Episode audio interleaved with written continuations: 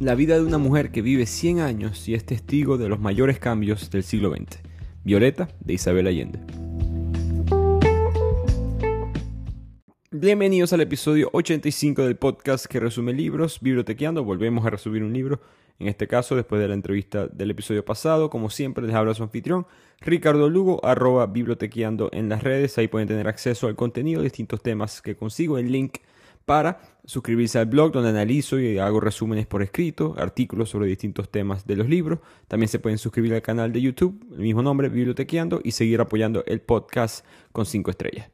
Empiezo dándole las gracias a la editorial Pingüino, aquí en Estados Unidos en español, que me envió este libro de Isabel Allende para discutirlo en este podcast. Este libro me pareció muy interesante porque es como una transferencia de la identidad de Isabel Allende a este personaje de Violeta. Sentí que ella estaba tratando, eh, Isabel Allende tiene ahorita 81 años de vida, ella escribe este personaje que vive 100 años y como mujer latinoamericana ella como que comunica sus propias ideas a través de, de Violeta. Por lo mismo es importante explicar el contexto de la autora específicamente de Isabel Allende. Creo que todos en el mundo de la literatura la conocen, excelente autora, la más vendida de la historia de Latinoamérica, mujer o hombre, 70 millones de copias con un solo libro, que fue La Casa de los Espíritus. No hay números exactos de cuánto haya vendido en total, pero se sabe que es la más eh, exitosa en, en ese aspecto. Pero ella, que es chilena, en verdad nace en Lima, en Perú, en 1942, porque su padre tuvo distintos cargos diplomáticos como embajador, porque su papá, Tomás Allende, era primo hermano de Salvador Allende. Los que recuerdan, ese fue el último presidente democrático de Chile, desde 1970 a 1973, antes de que llegara Augusto Pinochet. Entonces Augusto Pinochet derroca, tumba al tío de Isabel Allende en ese punto es que ella empieza a formar, mm, ella abiertamente, siempre lo ha sido políticamente de izquierda, y aquí es cuando ella empieza a formar estas ideas desde su propio punto de vista, porque ella no estaba muy involucrada, digamos, en la política. Ella tiene, en 1973, cuando llega Pinochet, ella tiene 31 años y no ha escrito ni una página de ningún libro. Cuando sucede el golpe, ella se exilia en Venezuela por 13 años en Caracas. Eh, hay una entrevista muy bonita que yo acabo de subir en Instagram que muestra a su hija Paula viviendo en Venezuela en aquella época con ese acento muy particular de Caracas. Y ella exiliada en Venezuela es que escribe La Casa de los Espíritus, que fue por supuesto su libro más exitoso.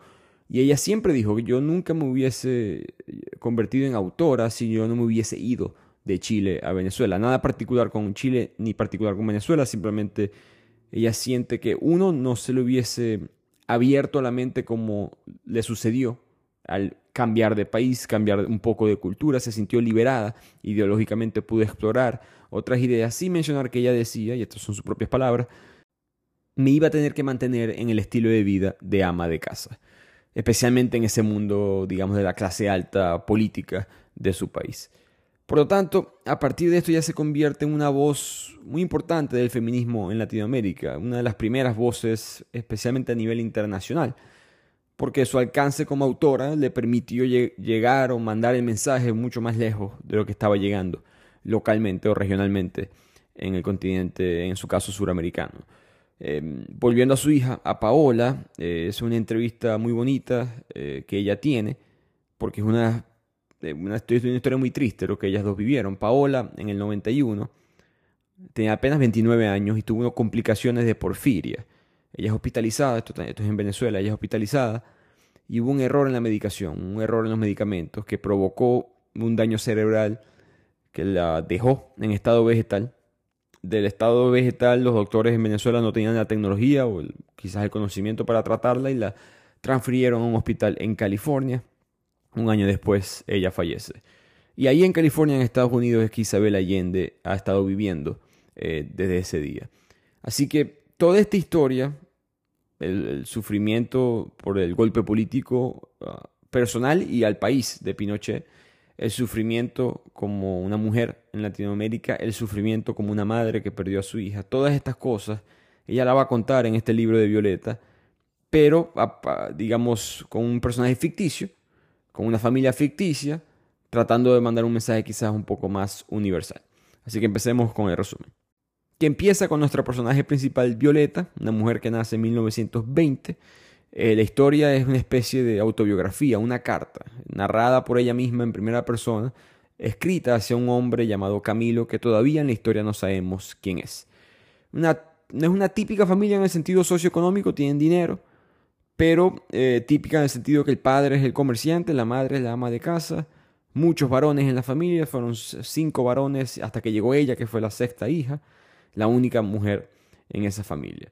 Y en este punto, en 1920, cuando ella nace, ella recuerda las historias de su familia contándoles sobre la gripe española, que llega a Chile en ese año 1920. Porque la gripe española, primero dato curioso, la gente piensa que se originó en España por el nombre, y no tiene nada que ver con España. La gripe se origina en el último año de la Primera Guerra Mundial, en 1918. España no está en este juego de la propaganda porque no participa en la guerra. Y muchos otros países, y muchos países que tenían intereses políticos, financieros, militares en esta guerra, estaban censurando la información.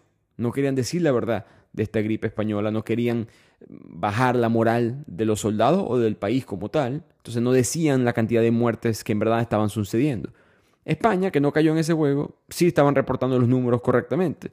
Entonces, si ves los reportes del año 1918, por ejemplo, España tiene una cantidad de muertos excesiva comparada con el resto de Europa, especialmente con los países que estaban en guerra.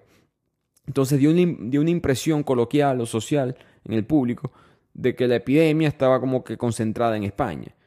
La realidad es que no se sabe. No, es un misterio hasta el día de hoy dónde se originó. Eh, hay teorías, pero ninguna en verdad concreta. Punto es que el padre de Violeta le tiene miedo a esta pandemia, no por el virus como tal, porque él no puede hacer nada al respecto, sino a la reacción de la sociedad, al caos posible que se pudiera generar, porque él estaba leyendo en los periódicos reportes de lo mismo en Europa. En Europa recién salida de la Primera Guerra Mundial, con hombres, principalmente hombres traumados por la experiencia en la guerra, violentos eh, o entrenados a ser violentos, armados, países probablemente en crisis, eh, después de, económicamente hablando, después de la guerra. Y había mucha violencia, había mucho caos en Europa en este punto, especialmente con los indigentes, los moribundos que entraban a casas a la fuerza buscando comida, soldados que el gobierno se olvidó de ellos, robaban en los negocios, buscaban cómo sobrevivir. Y él pensando que algo parecido podía suceder en Chile, se compra una pistola clandestina para proteger a la familia. Y yo creo que Allende cuenta esto como conectando esa pandemia con esta pandemia.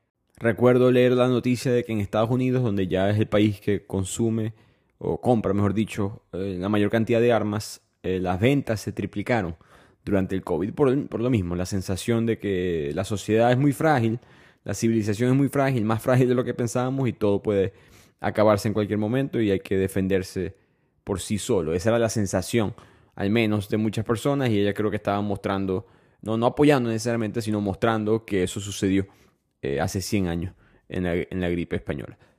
Pero Violeta cuenta todo esto como recordando lo que sus padres le habían contado a ella, porque ella apenas era una bebé recién nacida, en el punto que la gripe española llega a Chile. Por lo tanto, la novela se adelanta cinco años después, cuando llega a su vida Miss Taylor, la señorita Taylor, una mujer irlandesa, que llega a Chile para ser una institutriz para Violeta. Fue contratada por la familia.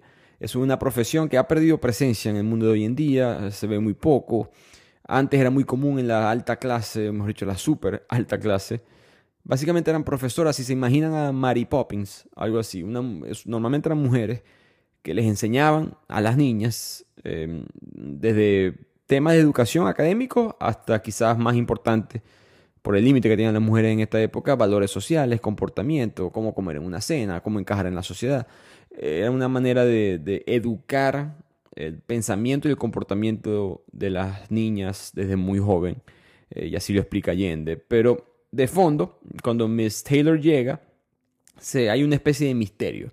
Primero ella decía que era inglesa, que no lo es, se, dan cuenta que era irlandesa, y esto es porque ella no quería, no quería que se dieran cuenta que ella venía escapada porque su abuelo, bastantes personas en su familia estaban siendo perseguidas, su abuelo había sido ejecutado por afiliarse al movimiento cartista en Irlanda. Así que un poco del contexto histórico de lo que fue el movimiento cartista. Esto fue un movimiento político de reforma política que se originó en el Reino Unido, ya estamos hablando de hace mucho tiempo, hace casi 200 años, en el año 1830.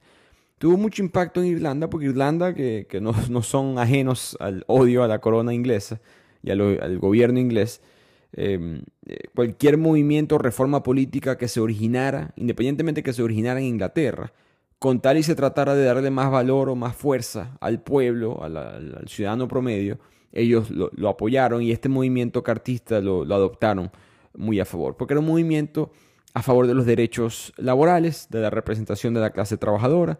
Eventualmente el movimiento, como suele suceder, en la unión está la fuerza, para bien o para mal, un movimiento político se pega a otros movimientos políticos y personas que quizá no tienen nada que ver con esa idea se, combinan. Y ahí empieza a unirse movimientos por el sufragio universal. Irlanda ni siquiera tenía sufragio universal en este punto, y no me refiero solamente a las mujeres, ni siquiera varios hombres, hombres sin tierra, hombres que no estuvieran conectados a ciertas familias, no podían votar, había mucha restricción. La participación política de la clase trabajadora, y no solamente socialmente, sino legalmente, escrito en leyes, eh, evitar que la gente que no formara parte, digamos, de la nobleza fuera parte del gobierno. Entonces el, movimiento cartista cogió mucha fuerza en Irlanda. Era una manera de, eliminar que, estos gobiernos que controlaban Irlanda, que solían tomar decisiones desde Londres, eh, fueran eliminados. Pero el movimiento se acabó. Eh, ellos pierden en verdad esa batalla. Eventualmente las cosas que, por las que pelearon se, se entregaron, pero el movimiento como tal cartista fracasa cuando llegó la Gran Hambruna. La Gran Hambruna, que llega en 1845 fue horrible. estamos hablando de que un millón de personas en Irlanda murieron de hambre. Esto es un país de 8 millones de personas en este punto. Entonces alrededor del 12% de la población murió totalmente de hambre. Y todo vino por una extraña em, mutación, o mejor dicho, bacteria eh, en el hongo de la papa. Irlanda, si vas a ir a cualquier parte de Irlanda vas a comer papa. Ese es el alimento nacional de ellos que, es extraño porque la papa viene de Perú, en verdad fue importado a Perú después, mucho después de Pizarro y eh, unos quizás 200 años antes de esto, pero la papa se convierte en alimento nacional, los, irlandeses hasta el sol hoy en día se identifican mucho con él, y a lo que esa papa tiene esta extraña eh, enfermedad, un millón de personas mueren, tristemente, y el movimiento pierde poder y Londres aprovechó. Y Violeta escucha todas estas historias de, la lucha de Irlanda y ella se identifica mucho con Miss Taylor porque a pesar de que era muy joven, ella siente como que acabo de descubrir un secreto, como que acabo de aprender algo que quizás estoy muy joven para aprender, que es la ola de cambio que se viene. En este punto en Chile no hay sufragio universal, las mujeres no, no pueden votar. Y ya ella escucha la historia de Miss Taylor como en, Inglaterra, ya hay parcialmente eh, sufragio para las mujeres, eh, ya de 1920. Por lo tanto, Allende aquí em, empieza a manifestar para mí en el libro sus propias opiniones o la manera de, en, que, en la cual, en este caso, una mujer se puede como despertar eh, a, la, causa de, una idea. El punto es que Miss Taylor no quiere volver a Inglaterra, todo esto está sucediendo, ella siente que, que Chile es su nuevo hogar, eh, su padre era un alcohólico, su madre murió muy joven, al padre con todos esos problemas eh, de, drogas y alcohol, la manda a un orfanato, en ese orfanato ella es violada por un soldado inglés y termina trabajando, eh, para huir de todo eso, termina trabajando en, casa de una señora, una, mujer anciana, y para evitar eh, seguir viviendo en ese mundo, ella abre el periódico y lee el mensaje del señor Antonio, que es el padre de Violeta, pidiendo una institutriz que le enseñara inglés a su hija, entre otras cosas, y ahí ella tomó el trabajo y se fue en barco a Chile. Tristemente ella le da un cáncer en esta historia pero decide sobre pelear en contra de él, se quiere quedar en Chile, esta es su nueva y su única familia y ella siempre fue una imagen eh, materna hasta cierto punto o quizás más ideológica o política de Violeta. Y con eso llegamos a José Antonio, el hermano mayor de Violeta, que está totalmente enamorado de Miss Taylor. Él no la ve como una madre para nada, siempre la ve como la mujer de sus sueños, eh, le compró un anillo de matrimonio, quiere que se muden a Europa y ahí hay más dinero que en Chile y tener una mejor vida. Pero Miss Taylor no está muy interesada, no solamente, como se pueden imaginar, por las cosas que ella vivió en el Reino Unido, en Irlanda, sino también porque está empezando, empezando a experimentar sexualmente con otra mujer, una mujer que ella conoció en una boda que se llama Teresa Rivas, que se vestía como los hombres de la época, pantalón ancho, el chaleco, la camisa, el sombrero. Y le gustó mucho esta Teresa porque era mente libre, ¿no? veía la fidelidad como una limitación, venía de la clase media, no tenía muchos recursos, pero era muy leída, tenía relaciones con hombres y mujeres. Le pareció eso muy diferente y recordemos, Miss Taylor tristemente solamente conocía el sexo a través de las violaciones de ese hombre inglés. Entonces ella empieza a tener una relación amorosa con esta Teresa que no solamente, eh, digamos que el tener sexo con alguien de su propio género, no era solamente una manera de revelarse eh, sexualmente, sino una manera de abrir la mente para ella. Y estaba buscando libertad que no la tuvo en Europa. Y para ello, eh, Teresa representó eso, para ello sin mencionar el amor que ellas dos iban a formar. Así que José Antonio se va a quedar con ese anillo por un buen rato, como vamos a ver. Eh, y no fue fácil para Miss Taylor y para Teresa vivir en las calles de Latinoamérica, en este caso Chile, en 1930, más o menos, en este punto. Eh, las llamaban mariconas en la calle, disculpen la palabra, pero es lo que dice el libro. Y fue un, un choque cultural, pero que Miss Taylor, que, no le, que viene de esta sangre irlandesa, que está en contra del sistema, sea cual sea el sistema, ella como que lo adaptó como parte de su propia identidad.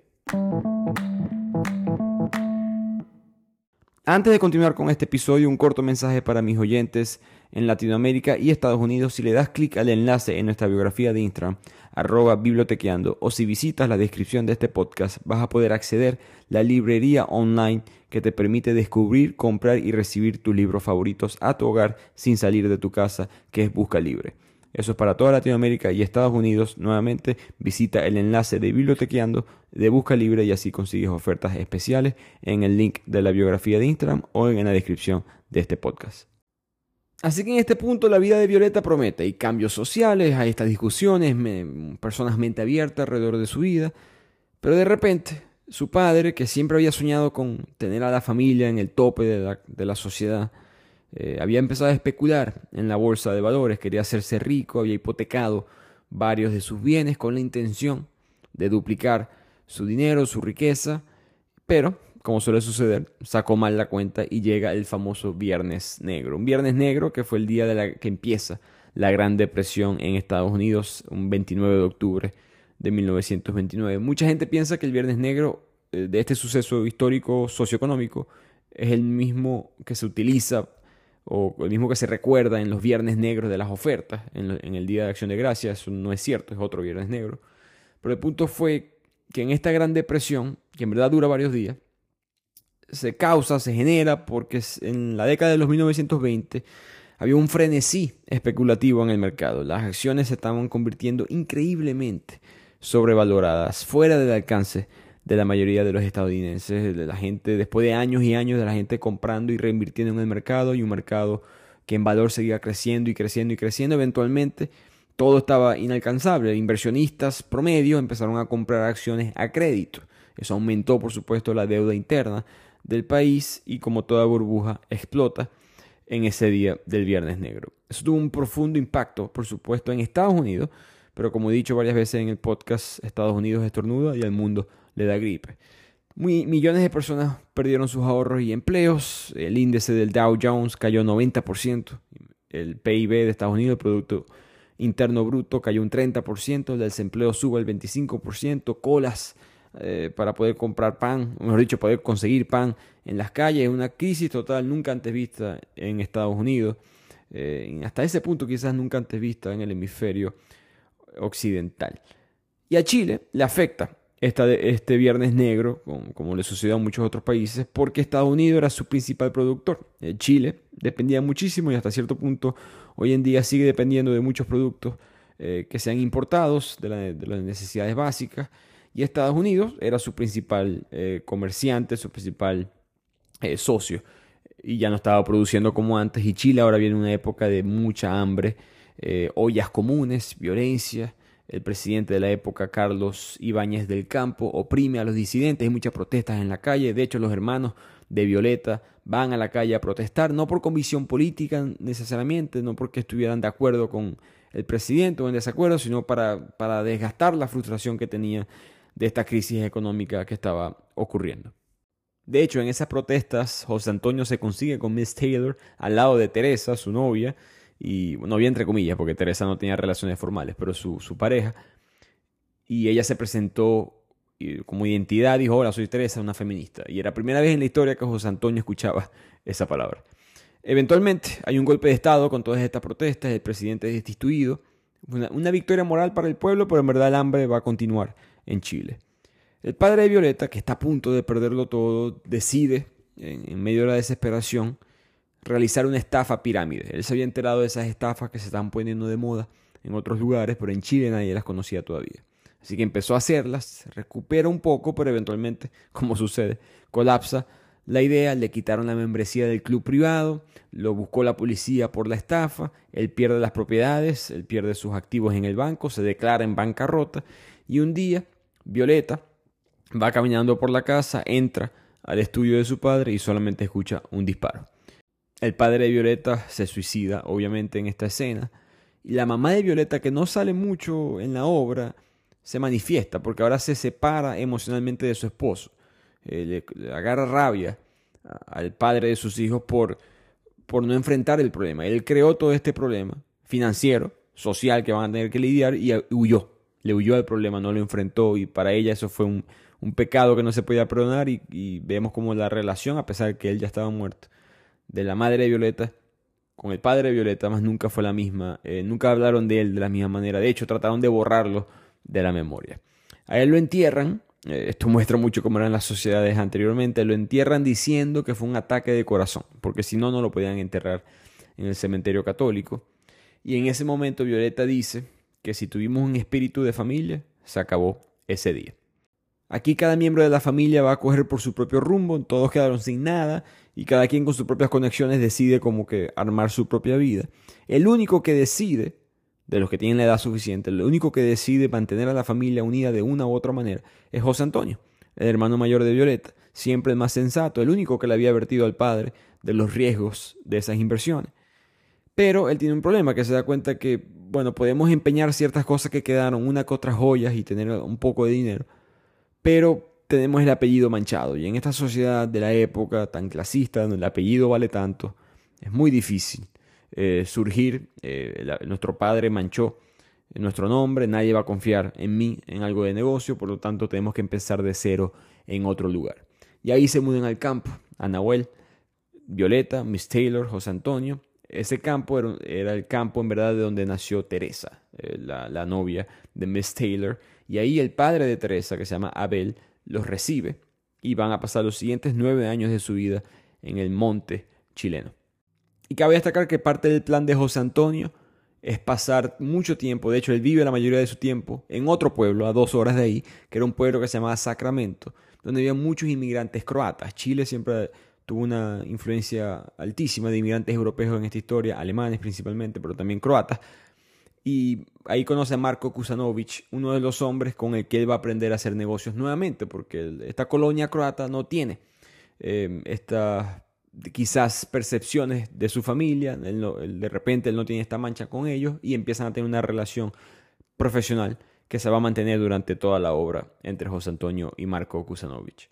Pero en el pueblo, Violeta, que sale ahora de esta vida metropolitana, de Santiago de Chile ahora tiene que vivir ordeñando vacas, colocando trampas de conejo. Y aquí conoce por primera vez a una persona indígena, una mujer llamada Facunda, que le cuenta de las atrocidades que vivieron los indígenas, como el gobierno les secuestraba a los caciques sus hijos para poder negociar con ellos y que supuestamente legalmente, por razones políticas, les prohibieron sus idiomas, sus costumbres. La historia muy repetida en toda Latinoamérica, bueno, en toda América como continente. Y aquí creo que es importante entender que Facunda lo que está viviendo son dos sucesos eh, muy importantes en la historia de Chile en cuanto a la relación gobierno-indígena, que fue la pacificación de la Araucanía, que es en el siglo XIX, principios del siglo XX.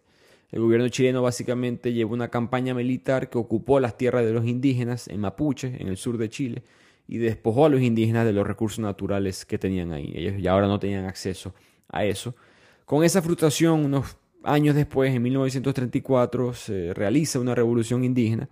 Las comunidades de Mapuche se alzaron, pero la represión del gobierno resultó en la muerte de muchos indígenas, la persecución de muchos líderes políticos de los indígenas y la militarización de la región. Y desde ese entonces, básicamente, Facunda vive en una, una cultura de resignación, con mucha pobreza, analfabetismo, porque la educación no, no se les brinda, alcoholismo, que me, gustó que Allende lo mencionara porque los estudios, nunca se me olvida eso, los estudios hoy en día demuestran que la raza más susceptible, si divides a los grupos por raza al menos, el grupo más susceptible a caer en el alcoholismo son los indígenas.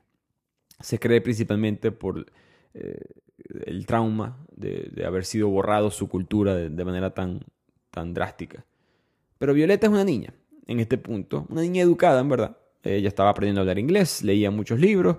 Eh, no es una niña típica, no es como que ya, es una adolescente joven y no ha explorado muchas amistades, no ha buscado como que el primer noviecito de juego, nada por el estilo, simplemente es una niña por, e, por ahora en este punto de su vida serena, tranquila en el campo. Pero esa inocencia se va a acabar cuando un día un hombre mayor pasa por el pueblo y la secuestra, la golpea y quizás la viola, quizás no. La misma Violeta dice que no recuerda muy bien lo que sucedió, lo explica en la carta a este Camilo. Lo que sí recuerda ella es que Torito entró a ese cuarto, sacó a ese hombre a patadas y días después consiguieron el cuerpo de ese hombre pedófilo en el río. Nunca se supo quién los mató acusaron a Torito, obviamente lo que dice la lógica. Lo meten preso, lo torturan, la policía lo hace orinar sangre de tantos golpes que le habían dado.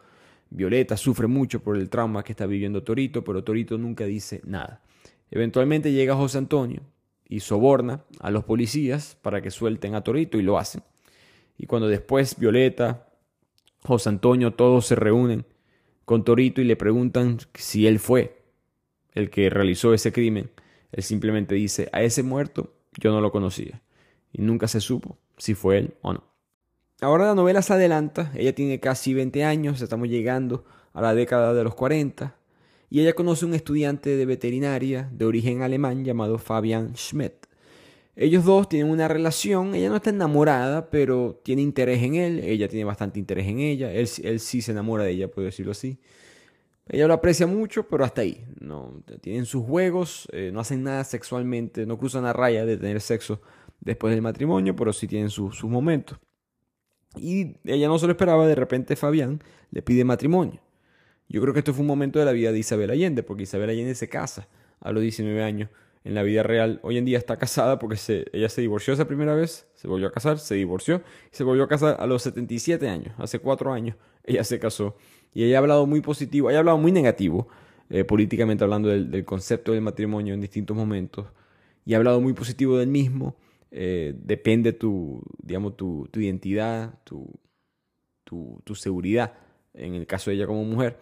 Y es interesante escuchar mucho, muchos de sus argumentos en cuanto a eso. Pero ella, esta Violeta, va a sentir muchas las cosas que ella sintió. Eh, en esa época. Ella no sabía ni siquiera que el, tamaño de esta decisión. Ella todavía ni siquiera es una mujer hecha y derecha para tomar una decisión tan grande. Sabe, lo único que sabe es que si dice que sí, va, va a tener un estilo de vida muy estructurado, que sería dentro de la colonia alemana de la familia Schmidt, y va a ser una esposa y ya. Ese va a ser su rol y no hay mucho más que hacer después de eso. Ella eh, le dice a Fabián que lo va a pensar, no, no toma una decisión todavía, tuvo por lo menos la cabeza fría en ese momento para decir eso.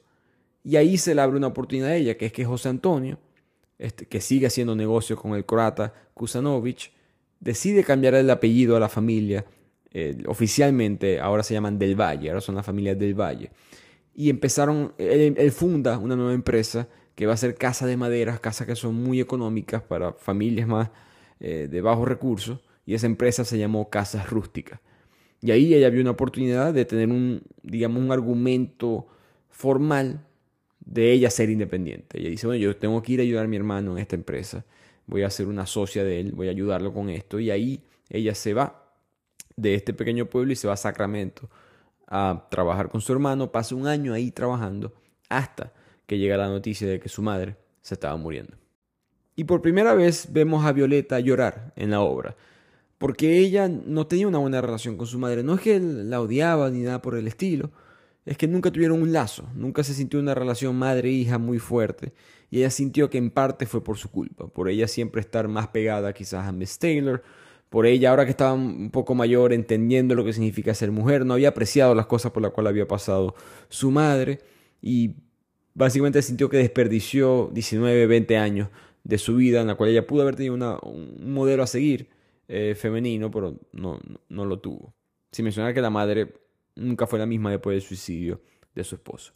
Pero en todo ese, digamos, ajetreo personal, en eso llega la Segunda Guerra Mundial. Que por supuesto fue un suceso global que de una u otra manera, ya sea política o culturalmente, tuvo sus consecuencias dentro de Chile.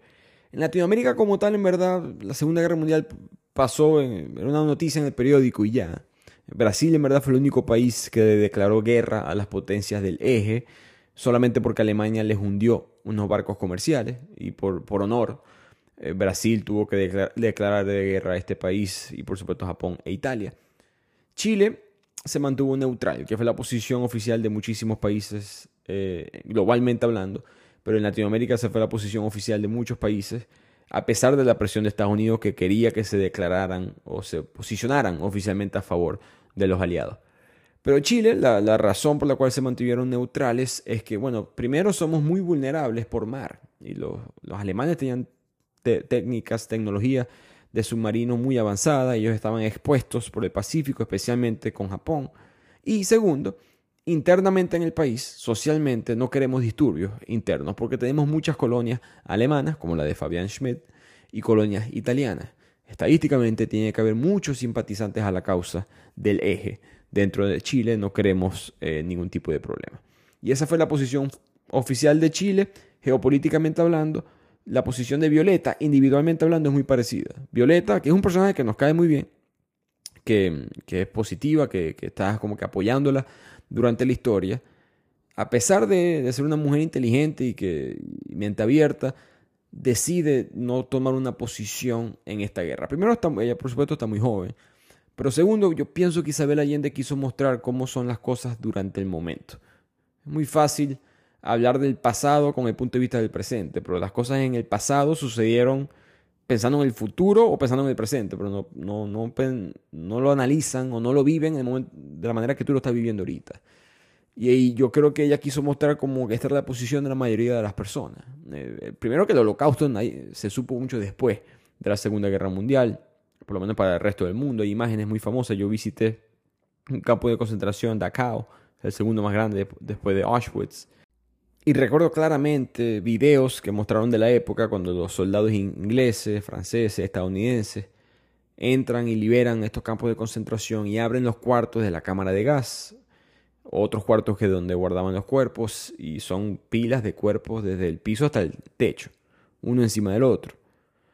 Y esa nunca se me olvida la cara de, de por supuesto, como horror, pero combinada con asombro eh, asombro desde el punto de vista negativo de que no sabíamos que esto era tan grave. Eh, y esa es la realidad, que mucha gente en el momento no, no, abrió los ojos a lo que estaba sucediendo o simplemente miró hacia el otro lado, hasta personas buenas. Como decía Martin Luther King Jr., no, no es el, daño de los malos lo que duele, es el silencio de los buenos. Y creo que eh, Isabel Allende sabe eso y quiso dar ese mensaje sutilmente con este momento de Violeta declarándose personalmente, digamos, ambivalente, como mencioné, o mejor dicho, eh, indiferente al resultado de esta guerra. Fabián, en este punto de la historia, le pide matrimonio otra vez, porque ahora él hizo bastante dinero, eh, descubrió una tecnología de inseminación artificial para los bovinos, para el ganado, y eso le, le, trajo bastante fama, respeto en la comunidad, por supuesto, como mencioné, éxito financiero. Violeta sigue como que dudando de lo que quiere hacer. Mientras tanto, en la ciudad, Teresa y Miss Taylor, las dos están activistas como feministas, especialmente Teresa, por supuesto. Y es increíble, ¿no? En la historia estamos viendo mujeres que pelearon por cosas que hoy consideramos tan normales. Eh, el, derecho al voto, ingresos propios, el derecho a poder abrir tu propia cuenta de banco, el derecho a la custodia, protección en el trabajo, defensa contra la violencia, el derecho al divorcio, como decía un comediante, que no es el derecho al matrimonio lo que importa, es el derecho al divorcio, más importante todavía. Em, todas esas cosas no las tenían ellas todavía. Y otros temas quizás más pesados y quizás hasta debatidos, como el concepto de matrimonio, como la esclavitud o el aborto, hoy en día apenas se están empezando a, mencionar. Pero Teresa es una de esas mujeres que lo está mencionando y por, por esas ideas tan radicales ella con frecuencia terminaba en la cárcel por publicar sus ideas y por crear disturbios. Eh, el gobierno de la época conservador no permitía eh, este tipo de expresión. Por lo tanto, Miss Taylor eh, cambia como persona, como podemos ver, eh, son ideas que ella aprende en Chile.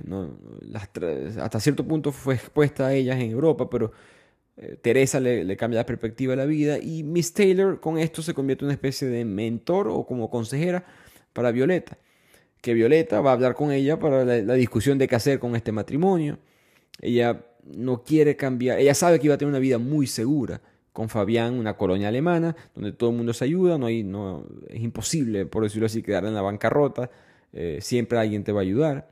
De por sí Fabián ya está haciendo mucho dinero, pero es eso, seguridad o libertad, ¿cuál de las dos quiero? Eventualmente, en el año 1945, cuando ya la Segunda Guerra Mundial se está acabando, ella decide casarse con Fabián y lo hacen en el hotel de la familia, ahora tienen un hotel en la misma colonia, el Hotel Bavaria. Ya en este punto estaban teniendo sexo por si acaso. Em, ella compraba, Violeta tenía que comprar condones en el mercado negro. Eh, porque los condones eran legalmente, solamente se podían vender a los hombres. Entonces ella con Teresa y Miss Taylor y otra gente conseguían condones aparte para poder tener sexo fuera del matrimonio. Así que Violeta está en este, en este mundo de mujer casada, en esta nueva etapa de su vida y está haciendo bastante dinero, y no por Fabián, sino por ella individualmente. Ese negocio que ya había invertido con su hermano, las propiedades, le estaba yendo muy bien, tan bien que a Fabián no le gustó. Esa mentalidad del hombre de antes, bueno, supongo que eh, hay hombres que todavía piensan así, pero esa mentalidad de que el hombre es el que tiene que proveer, mi mujer no puede estar trabajando, eso se ve mal. Eh, Violeta, deja de trabajar, yo soy el que trae dinero en esta casa. Ella lo que hizo fue que empezó a decir que el trabajo era un hobby y calladita, calladita, en primera empezó a hacer bastante dinero en ese negocio. Después, pasan tres años casados, la vida se puso monótona y un día ella se despertó y simplemente se fue. Y en esta nueva época de soltera, entre comillas, porque ella no se puede divorciar, ¿no? legalmente no lo puede hacer, Fabián no le quiere dar el divorcio, todas las cosas están a nombre de él, la casa, las propiedades, eh, muchas de las cuentas de banco, entonces ella no puede hacer nada al respecto. No hay ninguna solución legal, así que ella simplemente tiene que vivir soltera, entre comillas, mientras está casada. Y en esta época de soltera le llega un hombre llamado Julián Bravo, héroe de la guerra, alto, apuesto, imagínense un actor de cine, y empiezan a tener una relación estrictamente carnal. Eh, tienen sexo a cada rato, tienen sexo en el hotel, de hecho, de, de su esposo, de Fabián. Y ella hasta un punto llega a decir que hemos tenido tanto sexo y no pasa nada, que me imagino que tú eres estéril. Así que siguen teniendo sexo eh, sin protección, sin cuidarse y de repente, error, queda embarazada. Ella le cuenta esto a Fabián, va a hablar con él, le cuenta lo que está sucediendo y Fabián en verdad la amaba a Violeta y le dice que yo te acepto hasta con el hijo de otro hombre. Pero Violeta simplemente no, no era personal con Fabián, es que no quería volver a esa vida. Ahora el plan de ella es pasar meses en el clandestinaje prácticamente, escondida, porque tener un hijo bastardo fuera de matrimonio era un, sacrilegio en esta época. Eventualmente este niño va a nacer en el pequeño pueblo de Sacramento y este Julián Bravo, el padre, que era un mujeriego, que era un hombre con un estilo de vida muy activo, cambia un poco, se convierte en un hombre mucho más centrado con Violeta. Y contexto, Julián Bravo, él es un piloto de guerra, eh, héroe para Estados, ayudó a Estados Unidos, ayudó a los aliados en la Segunda Guerra Mundial y ahora trabaja transportando a personas inmigrantes a las distintas nuevas ciudades, personas de Europa principalmente, que se están mudando a Chile. Y en este punto, después de la Segunda Guerra Mundial, hay tres tipos de inmigrantes llegando a Chile. El judío, que está huyendo del holocausto, o quizás otro tipo de raza, quizás un gitano, eh, que también está huyendo del holocausto el que está tratando simplemente de empezar de cero, ¿no? El inmigrante común y corriente que su, quizás sus propiedades fueron destruidas en la guerra, su familia fue destruida y tienen que ahora buscar o quieren ahora buscar una nueva vida. Y tercero, el nazi. Julián transportaba por aire a todos estos tres tipos de inmigrantes, no le interesaba mucho si eran simpatizantes o no, con tal y pagaran bien, que lo hacían. Y ahora nuestra Violeta es una madre con, del varón de este nuevo hijo Juan Martín Bravo del Valle. Y ellos tienen que vivir, a pesar de que legalmente no son una familia, empiezan a vivir como una familia, viven juntos, en esa independencia que Violeta le gustaba estar con, con Julián Bravo, con este hombre, con este piloto que era atractivo. Vuelven a tener sexo a cada rato y vuelve a quedar embarazada Violeta. Y aquí empieza Julián a actuar diferente. Se siente amarrado, piensa que él no, él no quería hijos en verdad y como que, bueno, uno fue un error, pero lo voy a cuidar, pero dos, esto es mucho. Empieza Violeta, se da cuenta que Julián la toca menos físicamente, se siente menos atraído hacia ella, duerme en el sofá de vez en cuando, cuando pelean Julián la golpea, nunca en la cara, intencionalmente para no dejar huellas, le era infiel con otras mujeres. La vida de Violeta poco a poco, casi como, como que no, no estuvo con Fabián y parece que ahora está con Julián y termina siendo... Ella es más libre con Julián, pero ahora está sufriendo, digamos, las consecuencias.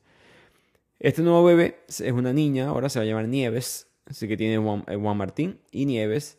Y Julián, un día que está bravo, eh, llega, a veces llega tomado y ese, tipo de, de, actitud. Ellos empiezan a discutir de por qué ya no tienen sexo como antes, por qué no se sienten en la misma relación de antes. Y Julián la insulta, dice que está gorda, que estás vieja, tiene 31 años apenas en este, en este punto, cabe destacar, eh, que ya está vieja, que él tiene muchas mujeres buscándola a él, que así es la naturaleza, el hombre va regando la semilla por todos lados, eh, y decide Julián, en nombre de Violeta, esterilizarla a ella. Y ella lo aprobó, ella no, no, no pensó bien lo que estaba haciendo en el, en el momento, y cuando ella habló de esto con Miss Taylor, que sigue en la, en la obra en este punto, ella le pregunta a Violeta, ah, Violeta, ¿y por qué él no se hizo la vasectomía en vez de tú cortarte de las trompas? Si es, si es él el que no quería más hijos. Y Violeta como que ni siquiera, eso ni, siquiera le había pasado por la mente. Creo que es un, mensaje de Isabel Allende de cómo a nivel macro, no de una sociedad, muchas personas ni siquiera pueden ver las opciones que tienen disponibles, porque simplemente cuando está, eres un, un ciudadano de segundo nivel, como son las mujeres en este punto, eh, es muy difícil eh, pensar las cosas obvias que pensarías tú hoy en día. Es otra, otra estructura social totalmente. Y si les parece que la novela va como, entre comillas, rápido en, cuanto al tiempo, es porque, bueno, está cubriendo 100 años de historia y Isabel Allende se salta bastante periodos de vez en cuando para poder eh, conectar los puntos. Ahora, la novela avanza cuando ya Juan Martín, el primer hijo de Violeta, tiene 8 años, no lo pueden inscribir en los mejores colegios, porque los mejores colegios en Chile eran católicos y no se acepta el estilo de vida de sus padres. Así que ella tiene que lidiar ahora con otro obstáculo más de la sociedad en este caso. Julián, mientras tanto, le está haciendo extremadamente infiel a Violeta. Para él, en su mente, se justifica todo porque dice, ni siquiera estamos casados, yo puedo hacer lo que yo quiera. Él está viajando mucho a Argentina, haciéndole negocios al gobierno de Perón en este punto. También le hace negocios a la mafia, coopera desde Cuba, termina viajando armas, em, traficando, mejor dicho, armas, droga, desde y hacia Cuba. En este punto, de hecho, Violeta fue una fiesta en el Hotel Riviera y fue invitada por el famoso gángster Lucky Luciano, un mafioso ítalo-estadounidense que empezó a consolidar este negocio del crimen organizado. En esa época la mafia tenía Cuba como el parque de diversiones. Lavaban el dinero, invertían en los casinos, muy conectados a, bautistas. Eh, todo eso, por supuesto, antes de Fidel Castro. En la fiesta estaba Frank Sinatra, otros personajes importantes ítalos americanos. Con todo ese dinero, Julián, que no lo puede eh, eh, colocar o depositar en un banco sin levantar sospechas, decide junto a Violeta invertir en un segundo negocio que es Air Gaviota, una, especie de aerolínea de, cargo de transporte. Y aquí Violeta oficialmente, digamos, se convierte rica, por decirlo así, ya es parte de lo que, lo que su padre nunca pudo lograr, lo logró ella, eh, tanto con el negocio de su hermano y ahora con este negocio de transporte aéreo. Pero a pesar del éxito financiero, personalmente ella está sufriendo mucho. Ella se da cuenta que esta relación no es la más saludable para su familia, para sus hijos. De hecho, Juan Martín un día le pidió de regalo a su madre que se separara de su padre así de inestable estaba esta, esta familia eh, de mentira en los ojos de Violeta y poco a poco empieza a tomar esta decisión de cómo me salgo de aquí. Pero en este punto estamos llegando casi al año 1960, estamos en el año 58, 59, es el punto que llega en Cuba la revolución cubana. Batista, el que era el último gobernante antes de los Castro, Batista, se escapa de Cuba para tener un exilio de oro en el extranjero con 100 millones de dólares, 100 millones de dólares en esa época, muchísimo dinero. Y Julián ve una oportunidad. Julián dice, bueno, yo traficaba drogas eh, y distintos tipos de productos eh, a estos mafiosos en Cuba. Ahora hay un nuevo tipo de mercancía que hay que traficar, que va a ser los propios cubanos. Muchos cubanos quieren empezar a emigrar a la ciudad de la Florida y él empieza a conectarse en ese mundo y a pasar mucho más tiempo en Miami para poder viajar de Miami a La Habana mientras traficaba a estas personas. Y ahora en este punto de la historia, poco a poco, la gente del pasado, personas que no hemos hablado mucho en este resumen, pero tíos, eh, amigos de la familia, ya todos están falleciendo, ya llega esa etapa de la vida violeta, cuando llegas a tus 40 años y muchas de las personas que te formaron de joven ya empiezan a partir de este mundo. Pero sucede algo importante en Chile, que es un terremoto, un terremoto que, esto es lo que dice la historia, duró 10 minutos, tsunamis hasta Hawái, un barco pesquero terminó en medio de la ciudad de Sacramento, miles de muertos. Isabel Allende, la autora, nunca menciona el nombre de este terremoto, pero supongo que se refiere al terremoto de Valdivia de 1960, que es ampliamente considerado uno de los terremotos más poderosos jamás registrados en la historia. La magnitud fue de 9.5, casi el máximo en la escala de Richter, entre 1.000 a 6.000 personas muertas en ese terremoto. Lo relevante de eso en la historia es que Teresa, esa feminista que estuvo presa, por cierto, por comunista en un punto en la historia, eh, muere por el humo del fuego. Ella estaba sufriendo de un cáncer de pulmón. El humo del fuego, un incendio causado por el terremoto fue demasiado. La misma Nieves, la hija de Violeta, tuvo un poco de quemaduras, pero sobrevivió.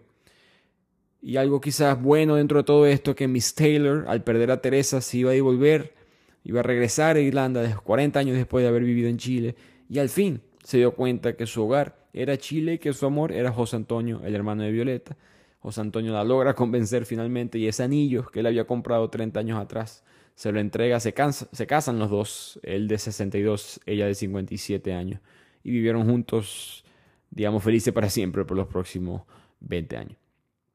Pero lo importante o relevante en este punto para nuestra protagonista es que consiguió la anulación del matrimonio. Por cuestiones financieras, la familia de Fabián Schmidt se dieron cuenta que era mejor eliminar a Violeta de los documentos, eliminarla de la familia y decidieron, por, por cuestiones de negocio, anular el matrimonio. Así que a los 40 años de edad, Violeta al fin eh, es una mujer oficialmente soltera.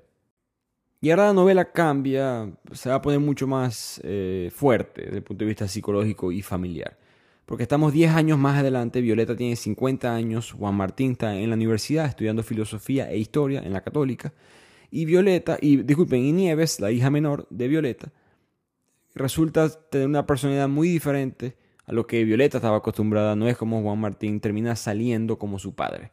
Eh, de hecho, básicamente se muda con su padre, que como mencioné anteriormente, estaba pasando la mayoría de su tiempo en Miami.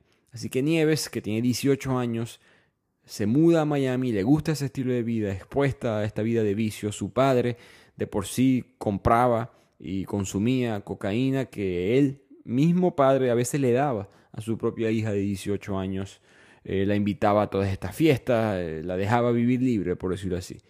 Y en eso, Violeta admite que ella eh, se culpó parcialmente por lo que vamos a ver ahora, que ella no se dio cuenta de de que ella simplemente siempre confió en Julián. Julián simplemente siempre le decía, no, tranquila, Nieves está feliz aquí en Miami, está estudiando, cuando en verdad estaba perdida. A veces ni él sabía dónde estaba. En este punto, Nieves, eh, uno de esos hombres de la noche, de la vida nocturna, le invitó a irse a Las Vegas y tiene meses sin volver a Miami. Al punto que Julián tuvo que contratar un detective privado para ver qué estaba haciendo ella. Imagínense, una chica de 18 años que ya está consumiendo todo tipo de sustancias en la época, estamos en los 60, en la época del verano del amor. Eh, la música, la marihuana, los psicodélicos, el sexo, el libertinaje, después de un tiempo muy conservador en Estados Unidos.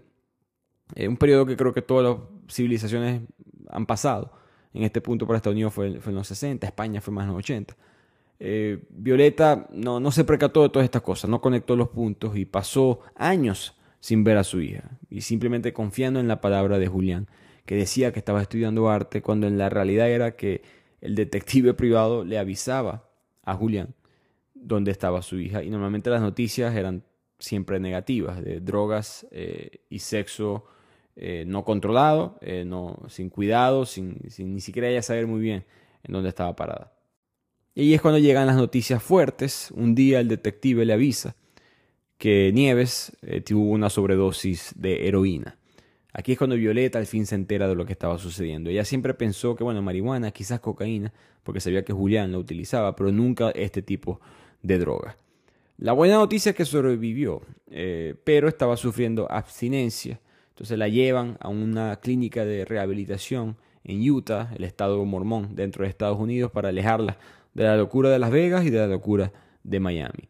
Julián le dice a Violeta que ya lo peor pasó, que ya tocó fondo, que ahora todo va a mejorar. Por supuesto, esto era mentira, pero Violeta con esta, eh, así como lo menciona ella en el libro, dependencia psicológica, eh, no se daba cuenta de los errores que estaba cometiendo. De hecho, el detective le admite a Julián que, mira, ese novio que tenía tu hija en Las Vegas, él básicamente la, hizo adicta a la heroína y la prostituía para que ella pagara la heroína que ambos consumían. Básicamente ella fue eh, utilizada por este hombre que Julián quería matar pero no hallaba cómo conseguirlo. Un día en rehabilitación, ya tiene meses en rehabilitación, Violeta se queda con ella todo este tiempo, pero el padre comete un error de regalarle 500 dólares de regalo de cumpleaños y con ese dinero ella se escapa de la clínica. Y después de años es que la vuelven a conseguir. Ahora ya estamos en la década de los 1970, pronto va a venir el golpe de Augusto Pinochet. Y ella dice, no voy a cometer el mismo error. Ahora que conseguí a mi hija, la voy a internar nuevamente en esta clínica de rehabilitación. Voy a tratar de alejar al padre lo más posible. Y voy a estar aquí pendiente de ella todos los días. Y en esa eh, en ese diario, en esa rutina, ella se enamora, o mejor dicho, establece una relación con Roy Cooper, el detective, el mismo que, que la consiguió a ella, el mismo que había contratado Julián. Él se convierte en verdad en el primer hombre en muchos años en tener sexo con Violeta y ella ya tenía 51 años, pero esas actividades sexuales Violeta se dio cuenta, le recordó que ella todavía le quedaba energía, le quedaba algo que dar a esta vida. Pero esa sensación, digamos, de, energía esa inyección de energía le duró poco. Eventualmente Nieves logra escaparse del hospital nuevamente. Solamente deja una nota que dice a su padre no me busques y aquí Violeta aprende de los doctores todo lo que ha sufrido su hija. Tuvo dos abortos, desnutrición, osteoporosis, úlcera en el estómago y algún tipo de contagio venéreo. Mentalmente los doctores decían que tenía 14, 15 años cuando físicamente tiene, está en sus 20 años, mitad de sus 20 años. Julián se rindió, se fue para Miami, nunca más buscó a su hija y Violeta, sin saber qué hacer, se devuelve a Chile, llora por su hija, se siente totalmente fracasada como madre y de repente un día le llega una llamada de parte de su enamorado, de Roy Cooper, y ella piensa que va a ser una llamada, digamos, eh, amorosa, pero no lo fue. Una llamada informativa para decirle, hey, conseguí a tu hija. Está en Los Ángeles, en un barrio mexicano, y está embarazada tenía un novio, un exnovio, mejor dicho, que lo, asesinaron. Y él sospecha que ese exnovio también la estaba prostituyendo a ella nuevamente. Ella solamente, pues, ella buscando salirse de este problema, llamó a Roy Cooper porque era el único hombre que conocía, la única persona que en verdad le confiaba. Eh, no pensó en su padre y en verdad tampoco pensó en su madre. Y Roy Cooper, que sabe que Violeta simplemente se equivocó y ya no era una mala persona, la, la está llamando a ella para que venga a Los Ángeles. Inmediatamente Violeta va a California. Y aquí en Los Ángeles las dos se conectan muy bien, fue como una retirada de espíritu para ambas, eh, madre reencontrándose con su hija, hija con su madre, una hija que ahora está limpia, las ganas de tener un hijo sano la cambió mentalmente, todavía fumaba y tomaba café que no se debía, pero eso le ayudaba a matar la ansiedad de consumir heroína o algún otro tipo de droga. Pero de repente un día Nieves le da eclampsia, ataques, convulsiones, empieza a pegar gritos, la llevan a emergencia, le hacen una cesárea.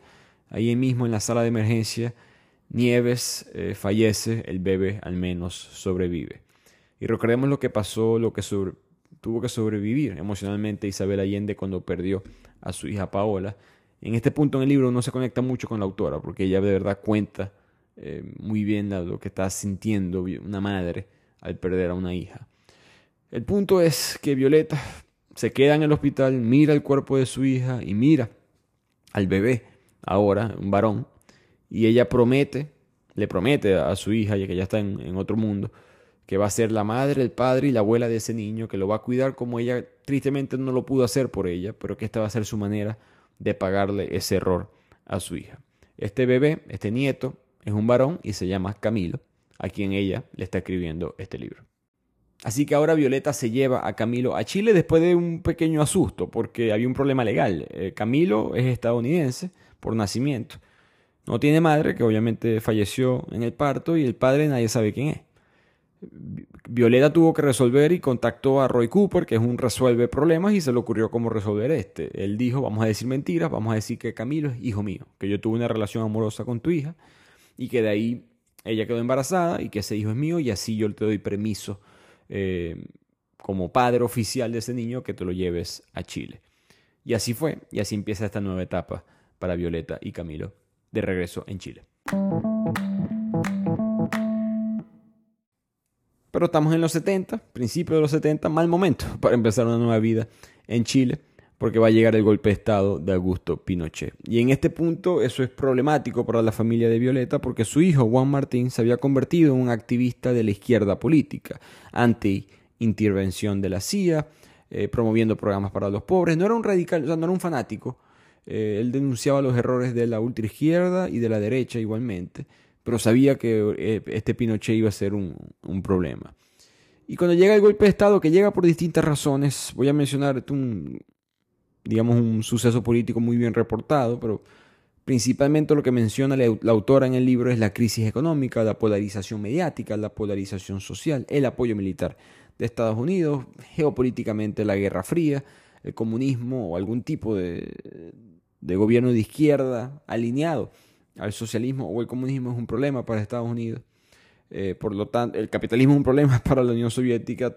Todo esto, todo, todo es una ficha. ¿no? En esta época en la historia de Estados Unidos y la Unión Soviética están jugando un juego de mesa prácticamente y, utilizan al resto de los países como ellos quieren. Y en eso llega eh, Pinochet y se acaba este reinado, entre comillas, de Allende, el tío de nuestra autora.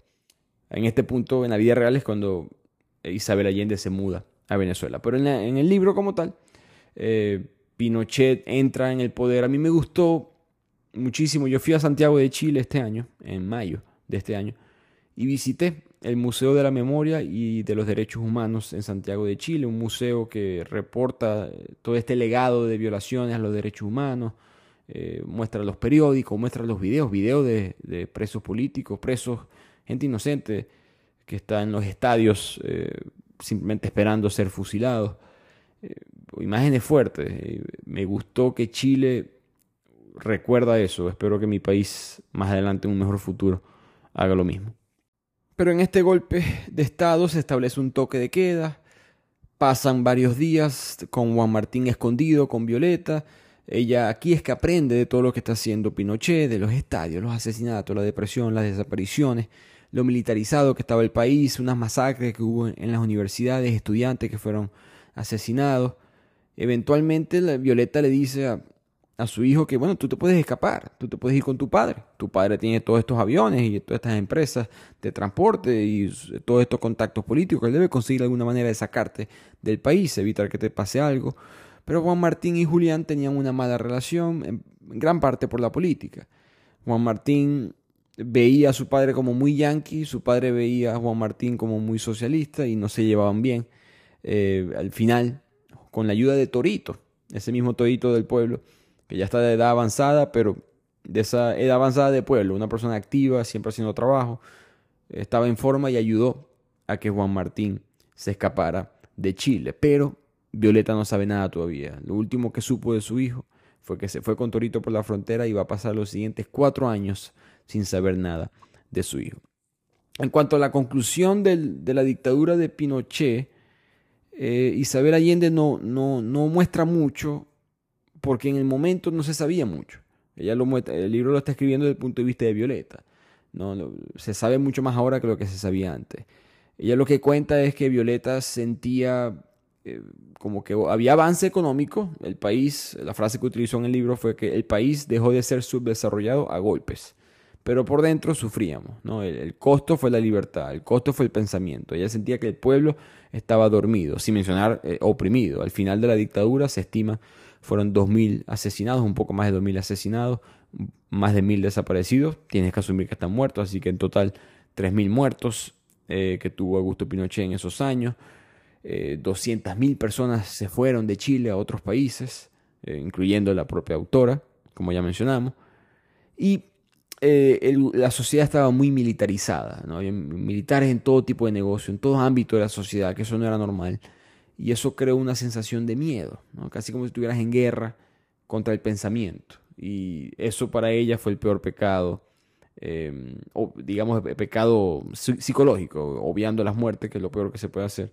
El pecado psicológico de la fábrica que le costó, que le costó eh, a la sociedad chilena es algo que Violeta sintió que no era muy política en todo este libro, y aquí empieza como a convertirse. Finalmente ella consigue noticias de su hijo, de Juan Martín, estaba en Noruega, de todos los países del mundo. Lo que sucedió fue que él cruza la frontera hacia Argentina, llega a Buenos Aires y se convierte en un periodista. Empieza a reportar para periódicos de Europa lo que estaba sucediendo en Chile, específicamente para Alemania, porque los alemanes que tenían tantos exiliados en Chile tenían un interés muy fuerte por el continente y por las dictaduras que estaban sucediendo en el mismo. Parecido quizás a un venezolano hoy en día que le interesa mucho las elecciones en Argentina o algo por el estilo. Entonces, en este proceso, él se convierte o sigue participando en la política, sigue en contra de estos gobiernos de derecha militares que están sucediendo en Latinoamérica y le toca enfrentarse al mismo enemigo nuevamente. Llega a Argentina este gobierno militar de Jorge Rafael Videla, el mismo del Mundial de 78. Eso es una historia controversial. Eh, no, no voy a entrar en todos los detalles, pero eh, Argentina en ese, el Mundial de 78, Mundial de Fútbol, que fue en Argentina, ellos iban a quedar eliminados en la fase de grupo y tenían que ganar por cuatro goles a Perú. Perú que era muy bueno en esta época. Y en el vestuario, antes del partido, entró Jorge Rafael Videla al vestuario de Perú junto a supuestamente Francisco Morales Bermúdez, el dictador también de la derecha, amigo de Videla, que estaba en Perú. Argentina gana 6 a 0, clasifican campeones del mundo eventualmente. Uno de los juegos más controversiales de la historia y este Jorge Rafael Videla. Eh, yo de muy joven, cuando muy niño, no, sabe tanto de política, lo que sabía quizás de deportes, en mi caso, eh, así fue que yo conocí a Videla, como que toda mi vida crecí Videla, el del Mundial. Bueno, entonces este Videla llega represión en las calles, lo mismo que Pinochet, tortura, eh, mete preso a los músicos, pensadores, eh, bombas en las calles, eh, centros de detención, utiliza los estadios para los mismos propósitos. Y Juan Martín le toca huir. Eventualmente se esconde en la embajada alemana, em, con sus contactos alemanes de Chile, y termina yéndose a Noruega. Él decide ir a Europa con unos papeles falsos que le facilitaron allá en Argentina y nunca le avisó nada a su madre por miedo que le dijera a su padre. Eh, él no, simplemente quería cortar esa relación por completo. Eventualmente ellos dos se consiguen y se ven en Noruega, Violeta y su hijo. Él estaba ahora trabajando de traductor en un centro de refugiados que había sido formado durante la Segunda Guerra Mundial. Él tiene 28 años en este punto. Eh, Violeta está llegando a sus 60 años él está flaco, como debería de verse flaco y joven, pero se ve flaco y como de 40 años, dice la misma madre. Como que la vida le había pesado, el huir de dos gobiernos, el, sentirse oprimido eh, mentalmente le, pesó como persona. Pero digamos que su historia termina feliz. Él se casa eh, con una mujer en Noruega y le va a dar dos nietos a Violeta. Y en este punto también aprendemos que ese gran hermano de Violeta, José Antonio, le da demencia y muere ya a sus 80 años. Y de aquí pasamos en la obra un periodo como de, descubrimiento de las cosas que estaban pasando bajo el gobierno de Pinochet. Primero nos enteramos de las tumbas colectivas con ayuda de la Iglesia Católica. Violeta se entera a través de un misionero francés, Benoit, un hombre que investigando se dio cuenta que habían tumbas donde tiraban a todos estos cuerpos, estos desaparecidos que nunca eh, hubo un funeral propio, nunca hubo justicia para ellos, eran escondidos en estas tumbas colectivas y dentro de esa tumba se consigue el cuerpo de Torito, el mismo hombre, amigo de toda la vida de Violeta desde su infancia y que ayudó a cruzar a su hijo la frontera y lo, lo identifican solamente por la cruz de palo que tiene en su, en su cuello colgando la misma cruz que mencionamos al principio. Violeta en este libro, que es una carta como mencioné a Camilo, le dice que por favor que utilice esa cruz de palo, que él lo va a hacer por el resto de su vida. En esos días llega Julián de regreso a su vida y aquí es cuando Violeta tiene el shock más grande eh, como, como persona durante toda esta dictadura, que se da cuenta que Julián estaba involucrado en todo esto. Julián probablemente mandó asesinar a Torito. Ya Julián sabía de las tumbas colectivas sin que ella se lo dijera. Él estaba siempre involucrado en estos gobiernos y como él trabajó para la CIA y trabajó para muchos eh, intereses de, la derecha de la época, y ella se siente asqueada de que ese hombre fue su pareja, de que ese hombre es el padre de sus hijos. Eh, le, golpeó psicológicamente. Otra vez, Julián, de una manera u otra, le hizo daño a ella. Después, además, salen las noticias de la colonia Esperanza. Esa fue la colonia donde vivían todos estos alemanes del principio, la familia de Fabián Schmidt, todas estas cosas. Esa colonia era colaboradora del gobierno. De ahí Julián transportaba gente pero en verdad era un centro de tortura, un centro de violaciones a los derechos humanos. Alguien se escapó de esa colonia y se devolvió a Alemania y denunció. Pero en Chile nunca se supo esa noticia por la dictadura que evitó que eso se supiera. Julián, la excusa que él le da a Violeta es que, bueno, el fin justifica los medios, como suele suceder. La gente más civilizada del mundo comete los, actos más eh, horrorosos. No porque están buscando el mal, es porque están buscando una versión corrupta del bien. Cuando tú crees en verdad que el fin justifica los medios, no hay límite a lo que puedes, puedes hacer. En el caso de Julián fue el fin de evitar el comunismo.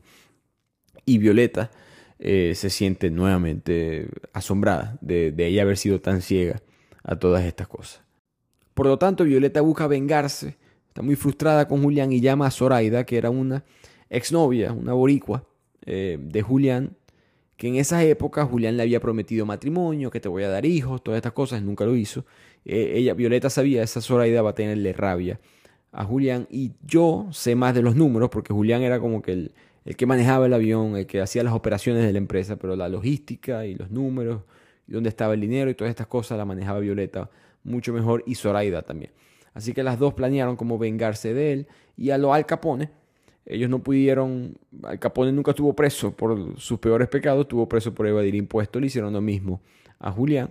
Con sus conexiones y dinero solamente pasó cuatro años en la cárcel, pero esa fue su manera de vengarse de él y él nunca supo en verdad que ella fue la culpable de que él pasara esos cuatro años en la prisión. Y aquí la novela se adelanta nuevamente al año 1986. Camilo tiene ya 14 años, un adolescente. Nuestra personaje principal, Violeta, tiene 66 años. Ya muchas personas de su vida no están vivas. Roy Cooper fallece, que fue uno de sus grandes amores. Pero se enamora ella nuevamente de un hombre llamado Harald Fisk. Comparten cartas por muchos años. Fue un hombre que de una u otra manera ayudó a su hijo a cruzar la frontera y se enamoraron y se casaron. Violeta se casa por primera vez, eh, por amor en verdad, porque con Fabian Schmidt en su mente no contaba. Ella tenía 66 años, casándose por primera vez, era, le daba risa, pero lo decía con orgullo. Que nuevamente me imagino la sensación de la autora cuando se, se casó recientemente, de 77. El problema con todo esto es que Isabel, eh, Violeta, disculpen, siente que tiene algo eh, que le falta en la vida que se dio cuenta de devolverle todo este dinero que ella hizo, todas estas conexiones que ella tuvo quizás éticamente dudosas, el dinero que ella hizo a través de quizás Julián, este, este negocio de aviación. Ella quiere devolverle el dinero al pueblo de alguna u otra manera.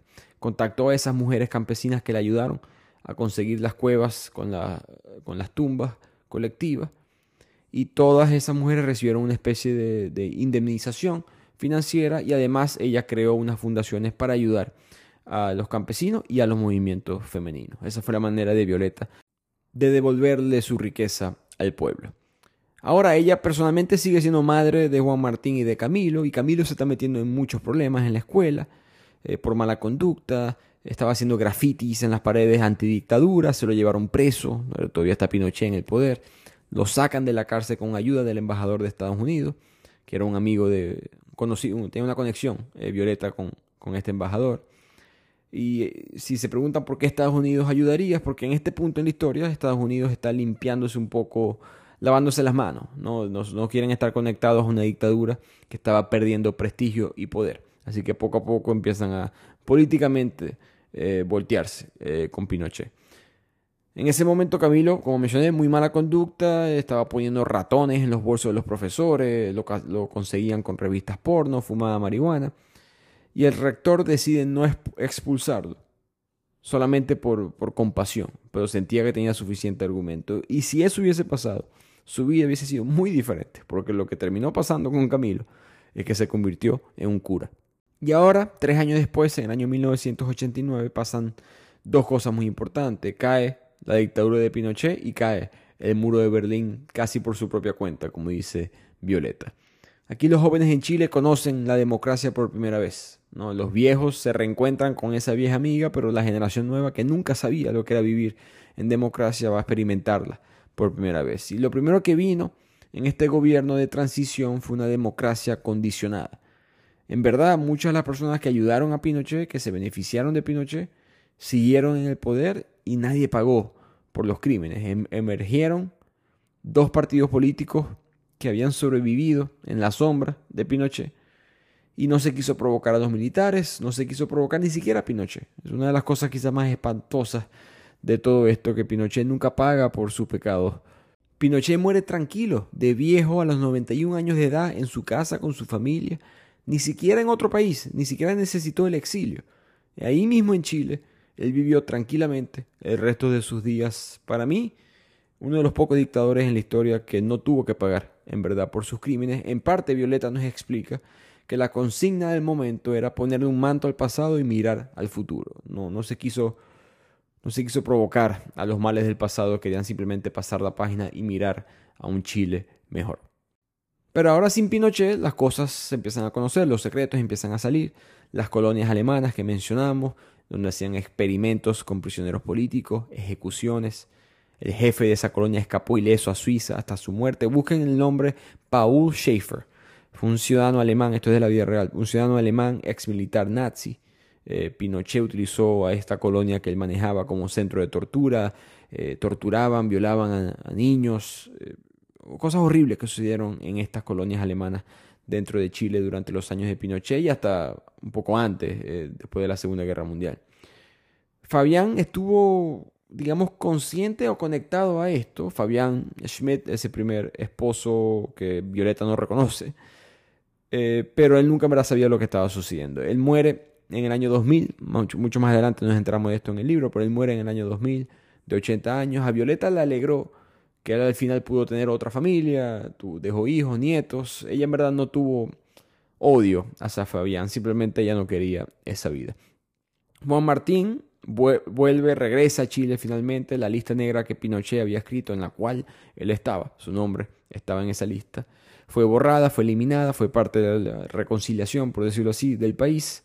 Y Violeta ahora está de 70 años, enamorada, casada y como dice ella, con menos tiempo que perder. No puedo perder tiempo en estupideces ahora de 70 años, así que tiene mucha más urgencia. Y su urgencia es más del lado personal con Camilo y del, lado político. Todas esas fundaciones femeninas que ella había construido dentro del manto de la dictadura empiezan a florecer ahora en la democracia. Ella se, se alegra que ahora la mujer tiene divorcio, derecho al divorcio, derecho al aborto y ahora se van a enfocar en el derecho a la protección legal en la violencia doméstica. Y con eso llegamos al final del libro. Violeta nos explica más detalles sobre Camilo, de que él de repente escuchó este llamado a Dios de convertirse en cura, que ya no se lo esperaba, ya no le gustaba mucho la religión. Isabel Allende, como autora, por si acaso, no le gusta para nada la religión. Pero este, eh, quizás esto muestra un poco cómo ella piensa. Camilo no va a unirse específicamente a los jesuitas por formar parte de un grupo que es moralmente superior o algo por el estilo, sino que se une para poder ayudar a las personas uno por uno. Él no quiere cambiar el mundo, él no quiere reformar el mundo, lo que quiere es poder ayudar a los demás y la religión le permitía, era un camino para hacer eso. Así que él se sintió completado eh, formando parte de esta, de esta organización. De hecho, lo mandan al Congo, en África, para ayudar a todas estas personas y se sintió completado haciendo esto. Cuando él está en el Congo, Violeta está, sigue en Chile. ella empieza a ver que le quedan pocos días en este mundo. Ya se está acercando a los 100 años. Eh, se da cuenta cómo ha cambiado el mundo. Desde 1920, cuando yo ni siquiera podía abrir una cuenta del banco sin el permiso de mi esposo, ni siquiera podía comprar un condón en la calle. De repente ahora hay una mujer presidente en Chile, ¿no? Está Michelle Bachelet. Eh, su esposo muere que eso le recuerda a ella, me quedan pocos días. Así que voy a llamar a Camilo, a mi nieto slash hijo, y le voy a decir que pase conmigo eh, este último año. Y en ese año, que es el 2020, ella escribe esta carta, este libro llamado Violeta, pensando en lo irónico que es que nació en una pandemia y muere en otra. La última frase del libro es Violeta escribiendo, Adiós Camilo, Nieves ha venido a buscarme, el cielo está precioso.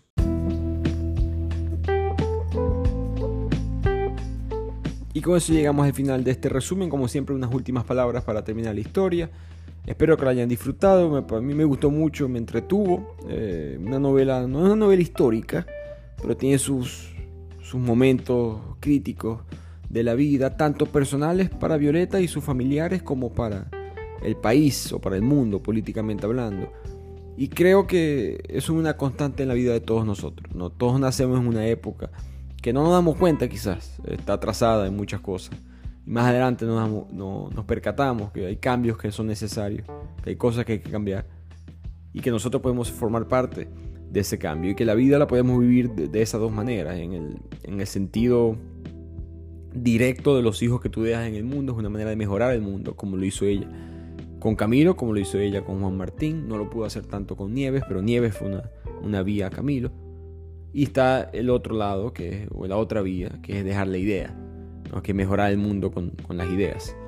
Y ella perteneció a ambos grupos, perteneció a momentos oscuros, tristes, grises de su vida, de ambos lados, pero esos errores te forman, esas situaciones te, te hacen la persona que eres y eventualmente vas a dejar el mundo un lugar mejor si lo haces de la manera correcta y creo que Violeta es un ejemplo de eso. También hay muchos aspectos que no se pueden percatar bien en el resumen que son de la soledad. Isabel Allende mencionó que parte del libro es inspirado en su madre, que ella vio como su mamá dejó de, estar conectada al mundo. Ya en la vejez como que no tenía energía o, ya su, su, entorno, ¿no? su cultura, el mundo en el cual ella nació dejó, se desapareció.